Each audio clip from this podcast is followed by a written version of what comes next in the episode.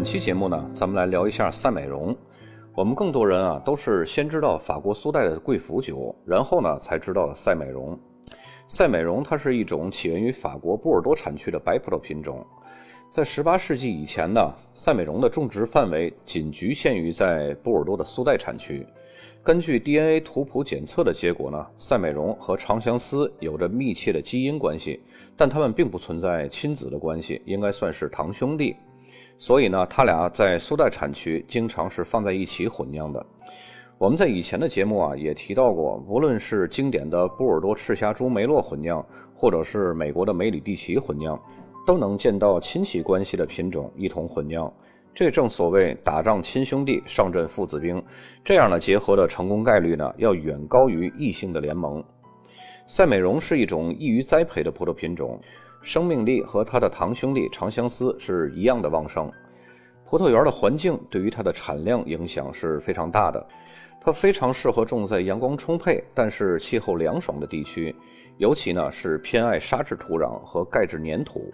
赛美容的果皮儿是非常薄的。虽然开花比较晚，但是不会出现开花后就停止生长的问题，因此呢，在坐果、转色或者是成熟期都是比较顺畅的，并且呢，它的成熟期是比较早的，一般呢都会比它的堂兄弟长相思更早一些。成熟后的葡萄皮儿一般是呈现出金黄色，如果在气候更温暖的条件下呢，成熟的葡萄皮儿会呈现出粉红色。果皮儿薄的特点呢，也使得它非常容易感染霉菌。如果在适宜的气候条件和地理环境下呢，赛美容就会染上贵腐菌，可以用来酿造甜美的贵腐葡萄酒。用赛美容酿造的葡萄酒香气非常丰富，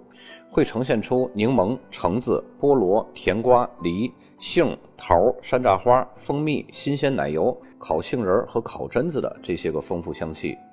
虽然赛美容在白葡萄酒中占据一定的地位，但它并不是一个流行的葡萄品种。主要呢是由于它的经济效益并不十分突出。目前呢，赛美容的种植面积最大的国家依旧还是法国。另外几个主要种植赛美容的国家呢，分别是澳大利亚、智利、美国和南非。咱们逐一来了解一下。赛美容是法国种植面积最广的第五大白葡萄品种，主要呢是集中在法国波尔多产区的几个子产区，在格拉夫以及佩萨克雷奥良产区，赛美容经常会在那些个品质卓越、陈年潜力非常强的干白葡萄酒中占有主导地位。比如最著名的1855列级庄五大名庄之一的侯伯王酒庄，它出产的干白赛美容就占有了很大比例。它可以赋予葡萄酒金黄的颜色、丰富而粘稠的口感以及蜂蜜的风味儿。随着陈年时间的增长呢，还会呈现出非凡的深度、密度和羊毛纸般的光滑度，同时呢，还会带有柠檬般的酸度。同时，赛美容啊，也可以酿造出贵腐甜白葡萄酒。这些贵腐甜白葡萄酒呢，主要是产自于吉伦特河的支流加伦河两岸。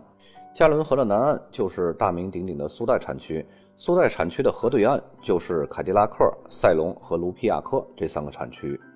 虽然说世界上有很多的产区都酿造以赛美容为主的贵腐甜白葡萄酒，但是最著名的还是法国苏代以及苏代产区可以使用独立村庄 AOC 的巴萨克产区。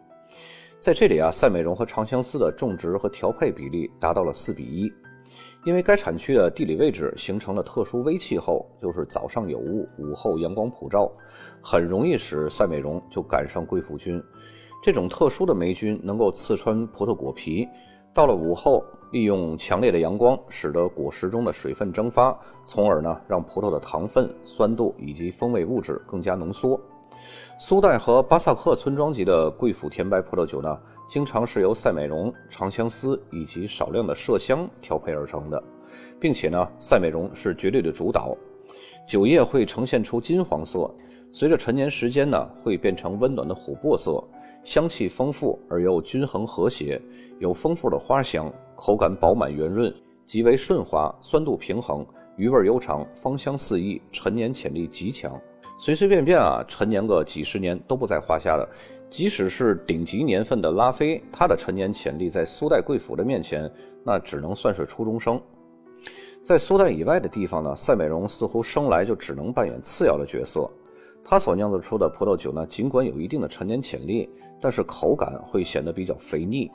并且呢，在年轻的时候香气非常不突出，反而它的堂兄弟长相思，如今呢已经是国际著名的葡萄品种了，并且好评如潮，豆瓣的评分都是在九点五以上的。用长相思呢，可以酿造出香气浓郁、酸度十足的葡萄酒，但是它唯一的缺点呢，就是丰富度稍有欠缺。因此呢，这哥俩一胖一瘦组合搭配出场，乃天作之合。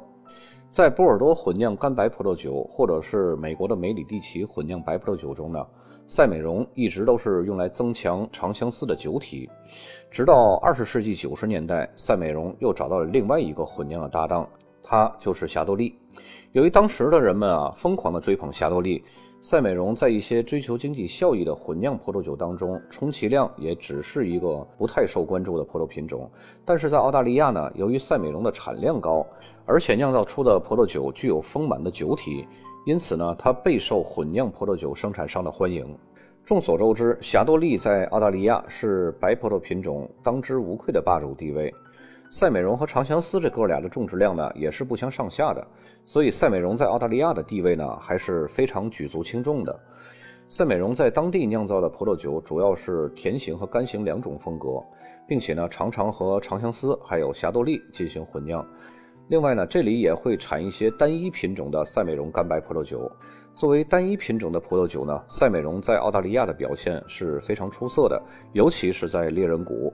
猎人谷的酒农为了避开雨季对赛美容会产生霉菌的影响，会在它完全成熟之前就进行采收，所以这里的赛美容相对来说会有比较强的酸度。但是呢，由于果实糖分的含量非常低，因此呢酒精度数并不高。但是正是由于它的酸度提升了，陈年潜力呢也就自然增强了。猎人谷的赛美容葡萄酒在年轻的时候会散发着淡淡的橘香，陈年后呢可以发展出蜜饯水果、焦糖坚果和蜂蜜的浓郁复杂的风味儿，口感呢也会变得更加圆润。在澳大利亚的巴罗萨产区呢，赛美容会直到它更加成熟才会采收。并且在酒精发酵后，都会经过苹果酸乳酸发酵和橡木桶陈酿，这样就会生产出口感更加丰富的葡萄酒。西澳大利亚的南部比较凉爽的葡萄园也会出产优质的赛美容。不过，在澳大利亚身价最贵的赛美容呢，仍然是按照法国苏代的方式酿造的甜酒。一般酿造贵腐甜酒的赛美容呢，都是生长在河地产区的葡萄园。只是呢，这里的贵腐甜酒和苏代产区的贵腐酒最大的区别在于，它们会在年轻时给人留下深刻的印象，品质也很高。但是呢，随着陈年时间的加长，就会变得浮躁起来。智利曾经也是广泛种植赛美容的，然而如今呢，由于全世界都在热捧它的兄弟长相思，当地的酒农呢也顺应了这个大潮流，大批量的将赛美容换成了长相思。所以呢，目前智利的赛美容单品酒也是尤为少见的。美国的华盛顿州有很漫长的种植赛美容的历史，这里曾一度生产优质而且独特的赛美容干白葡萄酒。然而呢，近些年来赛美容的面积正在逐步的缩小，到了2011年，有数据统计呢，种植面积已经下降到了只有220公顷。虽然赛美容并不是一个很流行的葡萄品种，然而它在加州的种植面积呢，仍多达八百九十公顷。它经常啊会用来和长相思进行混酿，尤其呢会参与高品质的梅里蒂奇混酿，生产非常优质高端的白葡萄酒。偶尔呢也会用来酿造贵腐甜白葡萄酒。在十九世纪初，赛美容是南非最为重要的葡萄品种，占据了开普省的葡萄种植面积的百分之九十。然而，在二十世纪以来呢，由于大众口味和市场导向的变化，如今它在南非的地位急速下降，目前仅剩下百分之一的种植量了。所以说，做葡萄和做人是一样的，永远应该争取主咖的位置。做配角，即使拿了十个最佳配角奖，也成不了影帝。本期节目就到这儿，咱们下期再见。